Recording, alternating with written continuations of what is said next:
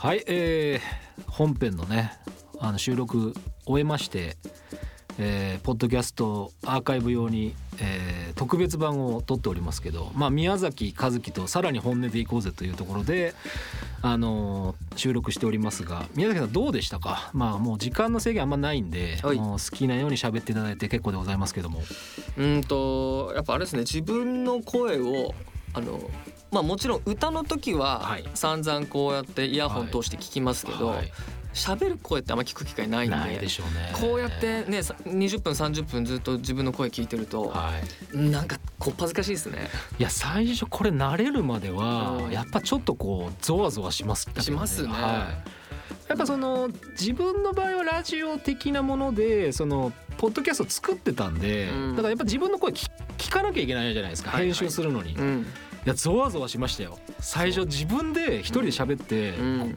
あのまあ音源を編集するんですけど、何やってんだろうな俺みたいな感じに やっぱなりましたもんね。なりますねこれはねい、でそこに BGM つけたりとか、うん。音楽差し込んだりとか、うん。まあ、編集が楽しくなってくるんですよ。でそれで完成して納品してうん一つのものになってて、まあ、聞いてくれた人がうん。あなんかすごいラジオとしてすごくこう評価してくれる方がね、うん。まあ、少しでもいるとあやっぱりこう続けていけるもんだなっていうふうにはやっぱ思った口でしたからね。そうですね、はい。だから僕ずっと昔から中学生からラジオ聞いて育ってるんですけど、やっぱなんか普通じゃないんですね。なんかみんな普通にラジオで喋ってあのーまあ、みんな普通に喋るんだななんて思ってたけどあの全然普通じゃないや。やっぱ皆さんプロなんだなっていう、はいはいはいはいはい。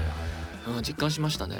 そうですね。だからやっぱりそのブース内に入ってマイクを前にするとやっぱちょっとこう気持ちが変わっちゃいますようんね。うんうん、僕一番最初の放送は今でも戒めとして YouTube に残してるんですけど もう超緊張してますもん。あー曲紹介しますみたいな感じになっちゃってますから、そうだからすごいやっぱりその、まあ、慣れていくっていうのもあるんですけど、はい。そのやっぱ最初のスタートって、まあ、ちょっとどう始めたらいいものかと、うんうんうん。まあ、一人で喋ってたんで。うんうんうん。どうスタートすれば一番いいのかなっていうのがあるのとやっぱりその時間のその、まあ、進行表がある中で、うん。まあ、ちょっとこう気持ちがこうなんでしょうこうせき立てられるっていうか、はい。あ早く次行かなきゃみたいな感じがあったりとか、うん。割とバタバタ、うん。まあ、しちゃいますね。あのーここういう場だからさん付けであのオードリーさんの「オールナイトニッポン」って僕はい。めちゃくちゃ好きなんですよ。はい。はい。で初回からずっと聞いてるんですけど、はいあのやっぱしでさらにその初回を、えー聞き直したりすると、はいもう全然違いますあやっもんね。ぱ違いますよね。こんなになんか焦りながらそうそうそうそうなんかいろんなこと考えながらやってんだろうなっていうのはそうそうそうやっぱ今聞くと思いますなんかね最初ってすごいタスクが多いと思ってるんですよ。いろんなやれあはいこの時間来たえこの時間見てえこういうこっちに話を振ってとか特に相手がいた時とかもそうですけうんうんうん人の時もやっぱ時間を見つつ。うん。まあ、この話どこで切りゃいいのかなみたいなのもあったりはするんうんうんうんでだからやっぱり最初の方ってまあ今でもそうなんですけど僕の場合やっぱり話しても、うん。あーなんかこういうこと喋ればよかったなとかゲスト来てるんだからこういうこと聞けばよかったなとか、はいはいやっぱ自分で一人で喋るにしてももうちょっといい進め方ってないのかなとかうん。なんでこれに触れられなかったんだっていう悔いはね大体残りますよ。えこれ聞いたらダメなんですか？えなんでしょうとなんでしょう。撮り直しってしないんですかあんまり？あーだからねこそれがその結局収録のか場所とか環境によると思うんですけど、ここって実際その僕らが割り当てら収録割り当てられてる、まあ、うん。権利が2時間なんですよ。はいはいはい。だからその2時間内でまあ撮り直しうん。とかは全然 OK なんですけど、うん。僕の場合ってもうリモートがメインになっちゃってるんで僕の場合はもう完全に自分の時間でうん。好きな時間にできてゲストの方とリモートで、うん。あの通話でつないでやるんで、結構その撮り直しとかは、うん。まあ、全然 OK なんですけど、やっぱこうスタジオに入っちゃうと、うん。まあ、時間、まあ、他の人の収録とかもあって、はい。どうしてもその時間が決まってると。いうところでいくとまああれでしょうねディレクターの方針にもよるのかなみたいな感じですかね。あそういうももう撮り直しは勘弁してくださいみたいな感じになるかもしれないし。いやなんかね、えー。最初のスタートした時ってね、はい。3本撮りどとかだったんでおおはいはいはい。撮り直しなんかできないんですよ。できないですね。できないです、はい。だからスタジオ使える回数とか時間が決まってるんで、うん。だいたい1回来ると2本撮りとかが、はい。まあ、多いんですよ。でうん。5週あると月なんかはあのー、3本撮りとかもあるんですけど僕はもう正直それが嫌だったんで、うん、リモートにしてそのリモートでできるゲスト遠方のゲストの方とか、時間の調整が都合つかない人はもうこれからリモートでやって、うん、えー、好きな時間にやって都合合わせてでデータを納品して、でこういった形でスタジオに来るって時はもうなるべく1本プラスこういったポッドキャストとかにしたいんですよ。はあはあ、要するにそのその1本に割と集中したいんですよねどっちかっていうと。そうですね、はい、でなんかねその2週間続けて出ていただくことも全然いいと思ってるんですけど、うん、割とその今までの傾向から言うとやっぱ2週続けて出たゲストの方のそのアーカイブとかの再生回数ってやっぱ1回目の方が多いんですよやっぱり。まあそうでしょうね。そうそうそうそう、だからそのやっぱり知名度がすごくそのあるの、皆さんあるのかっていうとそんなことはないわけですよ、僕のラジオとかにこう来ていただける方っていうのはやっぱり自分でこうこれからやっぱりその知名度上げていきたいとかで私のもともとそのきっかけで知り合ったご縁ある方だったりとかするんで割とそのなんて言うんでしょうね。その世間一般的にはそこまでは知名度ないけどでもやっぱ活動としてラジオも好きだし、こういう活動の場があるとありがたいってことで出ていただける方がほとんどなんで、でもやっぱね1回目2回目になるとやっぱ1週目の方がアーカイブ上はやっぱり割と聞かれるケースが、まあ、多いっていうのもあってどっちかっていうと僕もなんか1本プラスこう特別編みたいな感じで残していく方がいろんな方が出ていただけるんでそうです、ね、賑やかしはそっちの方がいいのかなと思ってその1本プラス本放送では聞けないものこう今収録してるものなんかを残しておく方が割とね、こうその人の話ががっつり聞けるみたいな、だからどうしてもその進行表通り番組作り通りに行くと、まあ、収録とはいえ、まあ、その枠の中でキュッとやっぱ縮めなきゃいけないし、うん、なんかあれも聞きたいこれも聞きたいってことがあんまり聞けなかったりするのと、であとゲストの方からの質問とかがあんまりその答えてる時間がまあ、なくなっちゃったりするんで、まあ、そういう意味でいけばこういう形でやるのが、まあ、自分の好みとしてはまあ合ってますね。なんかねまああの売り出し方みたいなものであの聞きたい人がやっぱ聞いてくれるためにはどうしたらいいかっていうとやっぱちょっとのなんか空腹の期間は多分必要なんだと思うんですよね。で限定的にポツって出てきたり、まあ、ゲストが出てきたり、はい、なんか特別なことが起こるとそこパクッと食いつくっていうかまあラジオだけじゃなくてねおそらく全般で言えるんだろうそうなんですよ、だからゲストばっかり呼んでた時が続いた後に一人喋りが続くと、それはそれでやっぱ聞かれますし、やっぱりその。なんか全然違うテイストが、まあ、いくつあってもいいと思うし、まあ、安定感も大事なんですけど、まあ、違ったこと普段とは違う人、まあ、違ったことがあってもまあ、面白いよなと思います。まあけどラジオの場合はやっぱりミュージシャンの方と相性がいいんで、ん。まあ、音楽やられてる方がゲストに多くなるのは、まあ、間違いないです、ね、はいはいはい、はい、でもなんか面白いもんで「あのオールナイトニッポン」聞いてると何週間だろう？34週間に1回ぐらいあのスペシャルウィークってゲストが来るのが一本パパツンと入るんですけど、僕はオードリーさんが好きで聞いてるからですよね。ゲストはうん今日いるのかみたいなテンションでちょっと聞いたりするんですけどね。できれば2人の話聞いてたいなってもうかれこれずっと何年も聞いてますけど思ったり。でもまあそれって DJ 冥利に過ぎるっていうかねあのパーソナリティ冥利につきますよね。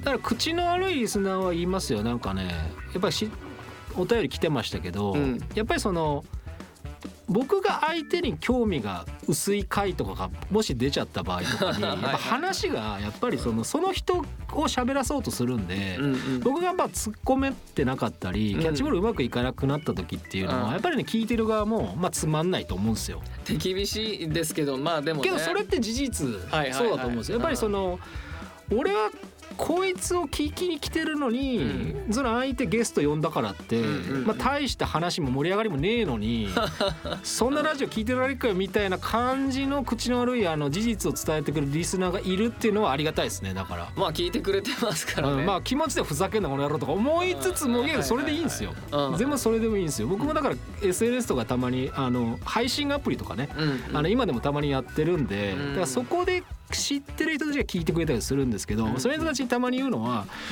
なんかお前ら SNS で「いいね」さえ押しときゃお前聞いた風に思う かもしんないけど、うん。まあ聞いてねえだろみたいな、このリスナーもどきどもめがみたいなことを言う時もありますけど、うん。うんまあ、それは半分ネタとしてね、だからまあ聞いてくれてる人はちゃんと聞いてくれてるし、うんうんうん。やっぱりその何て言うんでしょういろんなコミュニケーションの取り方ってやっぱあるので、うん。だから僕もだからそういったライブ配信のものをまあたまに使ったりとか、でポッドキャスト作ったり、まあ、ラジオの放送やったりとかっていうことでいけば、まあ、こういったそのなツールは、まあ、うまく使っていきたいなと思ってますし、まあだからもともとの目的ってじゃあお前何なんだっていうふうに言われれば、まあ、ラジオやってる目的っていうのはまあ自分たち、まあ、自分が応援したいものとか、うん。その目についた人たちをやっぱりこうなんかね活躍する場が少しでもやっぱ広がるってやっぱ応援はしたいなと思ってるんですよね。はいはいはいだからここで自分たちの番組自分の番組そのものがやっぱ聞かれるようになって、うん。ここに出た方のその作品が売れるとか、うん。そういう風になって、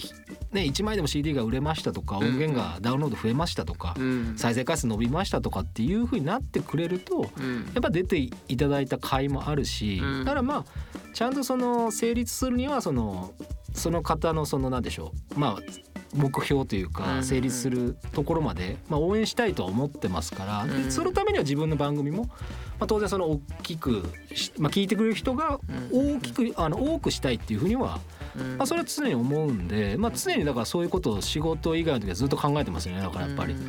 そうだから結局あのーここの社会どうしても一人じゃ生きていけないんだろうなっていつも思ってて、はいはいはい。でもまあ一人大好きなんで、は何でも一人でいいと思ってるしあのねあのこだから SNS が嫌いって本編でもちょっと話はしたんですけどただ人との関係立っちゃうと多分そこに成長はないんですよね。うん。だから嫌でもこう他の人と絡んでいくしだあのお声いただいた時なんかは、うん。あもう2つ返事で「よろしくお願いします」って今回もあのお話ししましたけど。そうですね、うん、ありがたいことでしたね。だから僕ももともと調布でやってたんですけど、うん。番組そのまま調布で持ってたんですけど、はいはい。そこから川崎に去年の10月から移ってきて、うん。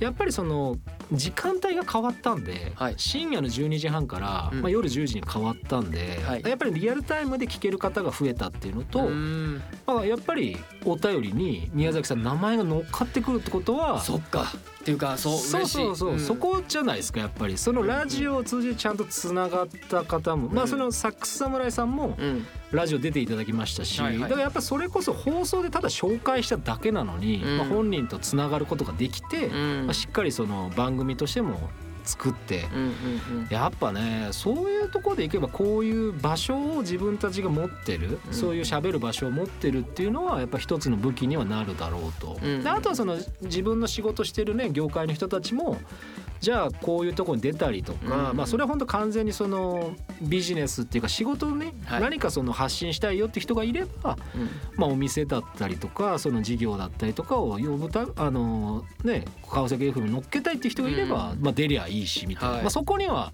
まあ、ビジネスなんでねみたいな話には当然なるんですけど、うんでそれはそれでやっぱり必要だと思ってるんですよ。うん。ちゃんとその続けていくためにはやっぱその対価も必要だし、うんその何のためにこれやってんだっけみたいな風になってくると、うん。何でも途中でもうもういいやみたいな。もう疲れちゃったからやめますみたいな、うん。まあ、朝起きるの嫌なんでやめますみたいなラジオの人もいましたけど、うんうん。だからなんか結局なんか目的がちゃんと明確にないとそこに行くまでに何をしていけばいいかっていうのが分かんなくなっちゃう人が結構やっぱりね、うん。まあ、多いとは思ってますよどんな活動でもやっぱ。そうですね。だからさっきも言ったあの基本好きで続けていってで、まあ、お金もどうしても必要になってくるし、はいはい。なんかこう見見返りっていうか評価っていうか、そういうものも欲しくなってくるからただ個人的にはそれって全部後からついてこいよって思ってるんです。でだからそれを、まあでも本当はそれも主眼に置きながらやりたいなとか思う時もあるんですけどまず好きなことやろうっていうね。無理せずやろうってすごい大事なはいことかなと思いますけど、そうですね、まあ、続けること、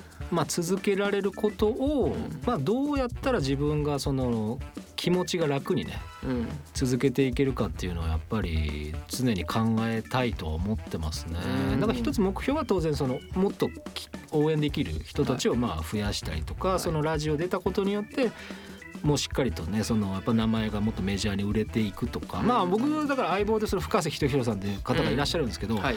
もう一番でかい目標できたのはあの人「紅白」に出すみたいな感じなんで。ツイッターにね書かれてましたね。そうだからやっぱりそういう目標っていうのはすごく大きいんですけど、うんうん。まあ、別にそのできるかどうかじゃなくてやっぱそこがあれば、じゃあ深瀬さんが「紅白」に出るためにはこの番組そのものがもっとメジャーにならないと、うんうん。俺もそのちゃんと聞いてくれる方が増やさないとやっぱり意味がないし、うん。だから今あの企画としてややってるのは、うん。そのやっぱ一緒に出てくれたゲストの方が深瀬さんの曲とかをカバーしたりとか、うん。まあ、そういうなんかこう広がりうん。やっぱそこはその発信力のある方とかがやっぱりいらっしゃるとその方がやっぱり深瀬さんの曲をカバーするとか、うん。まあ、そういうのはね全然ご本人も深瀬さん自身ももうもう本当にそれはねあの素晴らしいっていうことを言ってくれてるんでうん。だからそういうところをやっぱ増やしていきたい。だからラジオでつながる人をもっと増やすことで、まあ、深瀬さんの曲この今 BGM かかってるじゃん。これ全部はい。深瀬さんの曲なんで、あそうなんだ。全部そうなんですよ。へ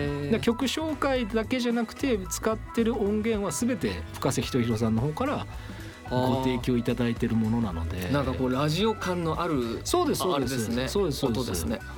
だから別にこれをなんか選ばしてもらったのは、うん。その一回そのインストの音源を全部何曲か、まあ、CD にもらった時に、うん。やっぱ自分の中ですごくラジオに合いそうなものとかうん。喋、りのテンポに合いそうなものをやっぱり何曲か選んで、うん。えーオープニング本編、うん。エンディングで曲を、まあ、3曲選んで、うんうん使わせてもらってるんで、ん。まあ、そこですよね。ねえだからまあ本当人とのつながりですね。だから今回もそのあのポポストマンさんってあの結局違った違ったんですよ。匿名さん匿名なんですよねあのその匿名のは方いがメールをしてあのリクエストをしていただいたからこのあったご縁ですからね。だから本当にその方僕おそらくこの人かなこの人かなってはあんま実はこういう活動を話してる人少ないんであの本当数人、はい。この辺くらいしか自分の知り合いでリクエストしてくれるような人いないだろうなっていう人23人に聞いたら「いやしてないよ」って言うんであじゃあ本当に僕のそ想像外の人なのかなっていう、まあ、たまたま川崎、まあ、ライブ関係かなとはちょっと思いますけどでもこの場を借りて本当にありがとうございました。あのなんかこんな感じで今ラジオで喋ることができているので。ですね。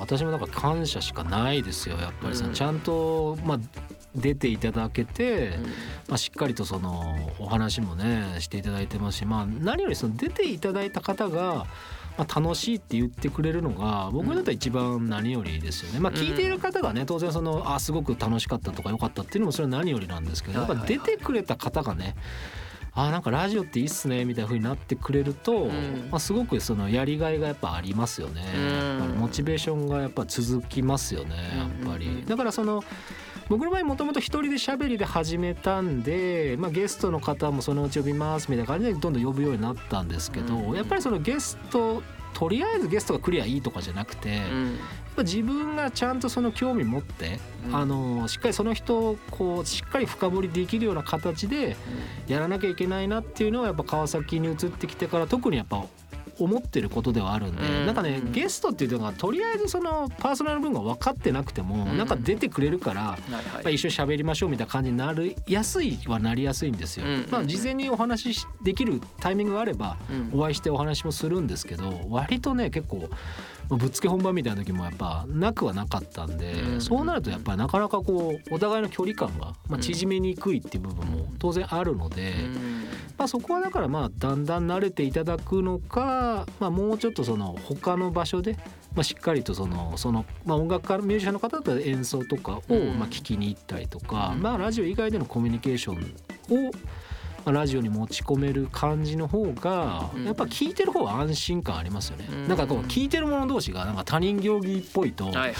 なんかやっぱりこうなんか取ってつけたような話しかやっぱできねえかなみたいな風になっちゃうとそれは結構嫌で、嫌じゃないですか。うんだか一度やっぱり実際お会いしてやっぱりしっかり話ができたので、うんうん。まあこういった形でねあの収録も、うんまあやっぱキャッチボールちゃんとできたというふうには私も思ってますので、うんうんうんそうそうそう。でやっぱこの今のコロナ禍ってはい。あの音楽がもう少し本当は、はいはい。いろんなところでこうなんていうのかな誰かを助ける役目になるはずなんですよね。はいまあなんか飛沫がどうだとか、はい。まあじゃあ客は呼べないだとかうん。いろいろ制限あるんだけれども。ね。で加えてラジオも多分このコロナ禍強いはずなんですよね。なんかこう結構少人数でカチッともうあのパッケージングされるじゃないですか、はい。もう完結してるじゃないですか。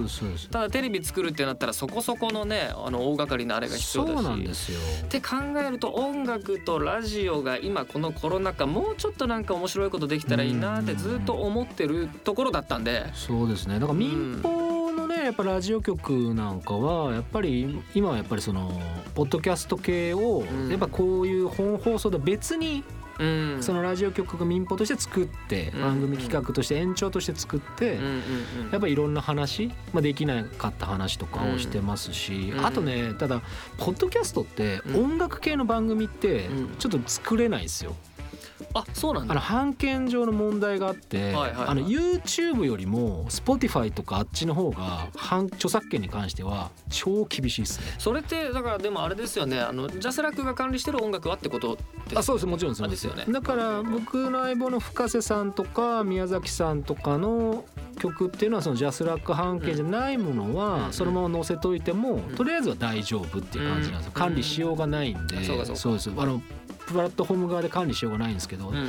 YouTube はうん。あのイントロとかうん。数秒だったらなんか残せたりするんですよ。僕もありとあらゆる形でちょっと試したりとかしてたんですけど別にそのどうくぐるかとかじゃなくてどこまでだったら著作権侵害とかで出てこないのかなと思ったらうん。イントロベースの数秒間とかはうん。まだねあのークリアできるんですけどでえも Spotify はそれすら無理だったんで YouTube と全く同じものを音源上げたら全部消されましたもんね、あやっぱそうなんだ。ちょっと触りで音が入ってただけでザーって全部消されたんで何事かと思ったんですけどあ英語で来るんですけど通知が。ああ英語でそうあの触れてるから もう全部消しましたみたいなのが躊躇なく Spotify から送られてきたことがあるんで。でもこれかなり緩くなってきたき緩くじゃないな。あの YouTube が多分よほど頑張ったんだと思うんですけどねね。一昔前なんかやっぱ全てダメでしたよね。そうですそうですそうですそうです。だから自分それこそ本当に初期の初期中学生でギター始めてユズから入ってるんですけど、はいはい。まあ、その頃ユズの音源系をコピーを、えっと、カバーかカバーを、えっと、どっかのそういうサイトに上げてたりしたんですけど、はい。それすらもやっぱジャスラックの申請がちゃんと通ってないとはい。ダメだとか、はい。結構規制厳しくって、そうですね。YouTube も最初はそうだったのが次第にこう緩和されてってる感じは、そうですありますよね。ねだからネット系が強くなってきたので、うん。ジャスラックの方も今包括契約できるんですよだから配信アプリもそうなんですね、そのえーとですね、そのカラオケとかはまた著作権者が別なんで、はい。カラオケ制作の会社とかも入ってるんでちあょっとそこは別なんですけど、うんまずその弾き語りとか、うん。自分たちで演奏して歌ってみたってものに対してはしっかり報告しておけばその YouTube とジャスラックが包括契約結んでるんで、うんうんあの版権ものを管理してるものは、うん。あのあアップロードしても OK ですと。うん。でそこで収益化した場合は、うん。そのジャスラック側にも広告料が入るあとでそうれで著作権者に還元されるとうんうんいう仕組みになってるんで、うんまあ YouTuber としてそういった曲をやってる方も一応じご自身にも広告料が入るし、うんうん。えージャスラック側、まあ、著作権者にも入るような仕組みには今できてるんで、うん。まあ、そういう意味でいけば割とそのまあウィンウィンと言っていいのかわかんないですけうんうんうんうんどその作った方が権利者が全てその何もならないっていう状況にはなってないのでうん。割と最近 YouTube の動画とか見ても音楽使ってるものって結構多くて多いですね。だからその管理元版権管理元が細かくバーッと入ってるのはやっぱそこなんですよね。だからまあうん。あのー許可は得て使ってますよっていう形には一応なってるんで、まあ、うん。広告もまあつけられるものはつけられるしだから申請してなければ広告はつけられないんで、だはいはいはいはい。からそこがその配信系のアプリなんかも割とそういう包括契約結びましたとかってやってるんで、うん。まあ、あの弾き語りとかあの歌ってみた的なのは全然 OK ですっていうことで、うん。他人のその権利持ってる音楽をそのまま丸流しはダメだけど、うん。自分たちで演奏したりは許可しますという形にはなりましたね。そうですね。だから僕も今絶賛崎山宗志っていう、はいはい。崎山宗志さんのあのカバーをひたすらもう二十何曲くらい上げていて、でそれも最初ちょっとなんかこう戸惑ったっていうか、はい。はいはいあれいいんだっけかなっていう。うん。なんかもう全然そんなのも上げてなくって、うん。いざカバーを上げるってなった時ちょっとやっぱ、うん迷いましたね。でも今いいんですもんね。今はね大丈夫です。ね、はい。だ大きいあの事務所に所属してるような人であれば、そうですよ。今はもうねジャスラックのかんまあそのジャスラックに登録されてるかどうかも全部調べられるんで、うん。まあ、ジャスラック管理してれば基本はあの OK ですね、うんうんうんあのちゃんと申請とか通れば全く問題ない状態で、うんまあ、YouTube 側がちゃんとその代わりに許許諾を与えてくれるって感じですよね。ジャスラックの代わりに。うんうん。だからジャスラックからその配信者の方がこう何かつつかれるってことはもう今はもうありえないんで。うん、そうですね。はい、だからやっぱりもうみんなそのジャスラックとかも今はね、まあ、ネット配信とかそういうものに対応はしてきたっていうことですよね。まあ、散々言われてましたからねそのこう管理できてないじゃないかみたいなことを。結構いろんなところがやっぱお金はジャスラックにやっぱ払ってるんで、まあ、ライブハウスもそうだし、はいはい。はい。あのああいうなんでしょう。まあ当然なんでしょうこう飲み屋さんまあバーとかで、うん。ああいうところもやっぱりこう演奏が入るところとかは全てうん。当然ジャスラックにうん。お金を払わなきゃいけないんで、うん。だから包括でやっぱ払ってますから、でもなんかこう僕大好きだったっていうか大好きなかあのアーティストが昔言っていたんですけど、は違法音楽アップロードについてどう思いますか？っていうのをなんかはい。対談かなんかでかなあの聞かれていた時にその人が。あのまあもろもろあるんだけれども、はい。ある意味正常な形かもしれないって言ったんですよ。でうんなんでかっていうともともと音楽にお金なんてないんだと、うんあの聞くのもするのも無料で、その昔そうやって始まってるもん、うんだから原点に帰ったんだよこれはっていう。スタンスでなんかああそれは面白い考え方だなって、すね。まあだけどねその事務所がいてでもっと仲介にいろんなところが入ってくるから、そんな一言で言える話じゃないんですけど、なんか、うん、昔のあるべき音楽の形だよね、うん。みたいなこと言ってたんですよね。そうですねもともと音楽ってやっぱりその音楽イコール何を求めるかっていうとクラシックとか別ですけど、うん。やっぱ自由にっていうのがやっぱロックとか、あそうですよね。れやっぱそうなんか精神的な面としてはやっぱ音楽やって自分で自由にうん。やるだから自由になりたいそれを表現したいからうん。自由に表現したいから音楽やるよとかっていう感じになった時に、うん。でもやっぱメジャーになってその収益が稼げるようになった人たちっていうのは、やっぱその著作権を守らなきゃいけない、うん。守るってことはその関係者の利益を守るってことになるんで、うん。まあ、ガッチガチにねうんなっちゃうからそこら辺の思うところがあるミュージシャンの方とかはどっちかっていうとやっぱそういうアーティスティックな方とかはそういうふうに考えちゃうでしょうねきっと。まあそうですよね。うん。そうそうでも今はね割と聞かれた方がいいんだっていう人たちもいるしその、自由にやらってもらってねうん。別にそんなとやかく言わないで、その聞かれた方がいい、うん。そのアレンジしてくれてもいいと、でそれが結局オリジナルの方に返ってくるからっていう人もいるんですよ。これはちょっと難しいんですけど、まあ、そういう方もいらっしゃるんで、うん、だから星野源さんがあの一番コロナピークだった時に「うちで踊ろう」だっけああはいはいはい。あれはもういろんなカバーしてくださいって言って、ね。あのまあかといってじゃあ著作権フリーってわけじゃないと思いますけど、はい。はいなんかそういうアナウンスの仕方でやっぱこうムーブメントが起きましたからね。うん起きましたね。だからやっぱミュージシャンの活動として、うん。まあああいう状況になった時に、うん。まあ、みんな家でねいなきゃいけないって時にのやっぱりこうあるべきうん。形をやっぱ発信してくれたんだなっていううんふうに、まうんあ、すごく思う、まあ、あれに続いたミュージシャンの方も結構多かったですからね、うん。まあ、自由にアレンジしてくださいとか、まあ、一緒にね歌ってる演奏してる動画流しても全然 OK ですみたいなのもあったうんうんうんうん。んでまあ結局それは最後はやっぱ自分の評価に跳ね返ってくることなので。そうですね。っていう時代になりましたはい。ね。、だから非常にそのまあ活動の幅はうん。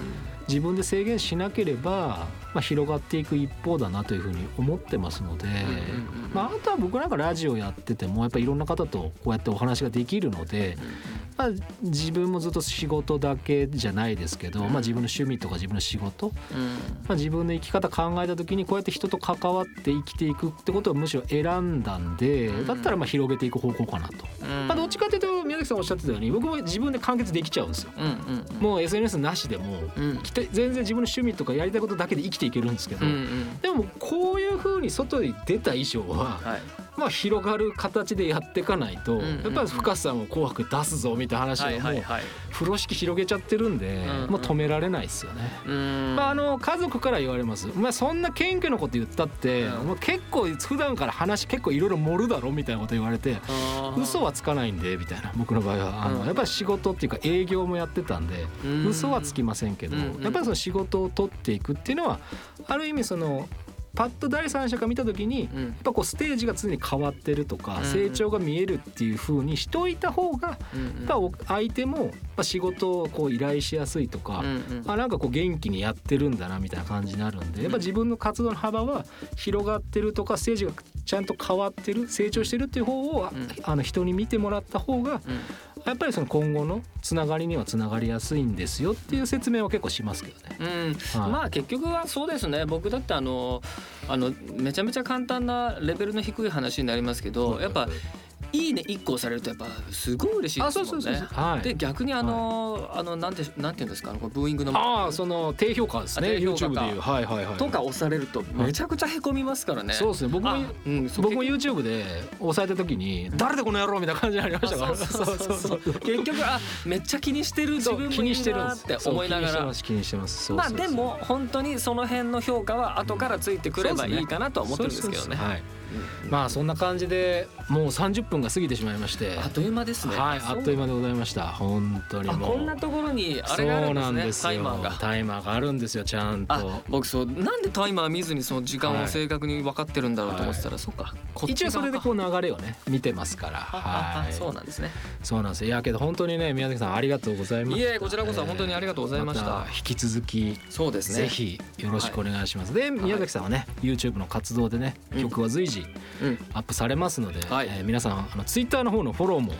よろしくお願いします。よろしくお願いします。始めたてのほやほやでございますので、ね。本当です。本当にお恥ずかしながら。はい、はいじゃあ私の番組ともども宮崎さんの活動も皆さん、えー応援よろしくお願いします。はい、よろしくお願いえします。ということで宮崎さん本当に今日はありがとうございました。ありがとうございましたはいそれではまた皆様、えー生き延びてお会いしましょう。ありがとうございました。